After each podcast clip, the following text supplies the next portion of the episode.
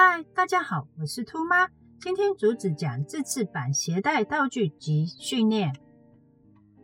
自闭症训练过程中，训练学生自理是一个重要目标，因此在临近主流幼儿园 K2 至 K3 的时间就要掌握，这对升小学后的生活起到基础作用。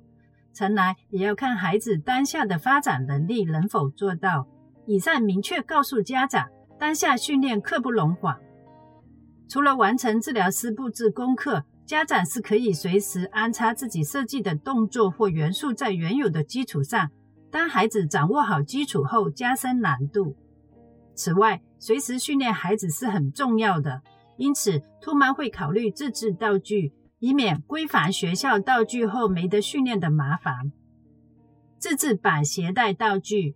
训练手眼协调，掌握自理能力。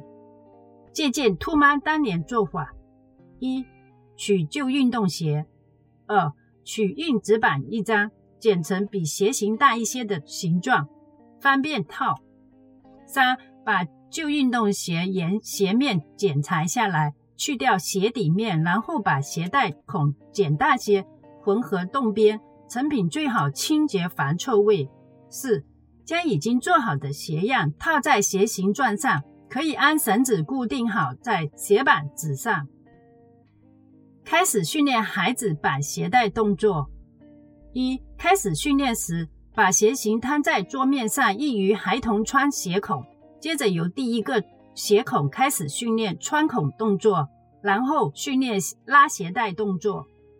二、通常由穿第一个洞孔由下往上训练。兔妈开始让儿子完成穿拉鞋带三个洞孔之后，练习纯熟，再做完整双鞋子的绑鞋带动作。三以上纯熟后，训练孩子绑自己的球鞋鞋带动作，从而掌握好自理。好了，让我们来总结下今天内容：一、家长可以自制教具，避免闺房借来的道具后不能继续训练；二、制作简单。按鞋型原样剪裁清洁即可。三、孩童在过程中掌握自理板鞋带教具，成功率高，而且可以随时训练。以上内容适合排期等政府特殊学位的孩童，也适合已经入特殊学校的孩童。若以上资讯对您及孩童有帮助的话，敬请订阅、按赞、分享，让有需要的家长尽快看到有用资讯，及早用于孩童训练。谢谢您的时间，下次节目见。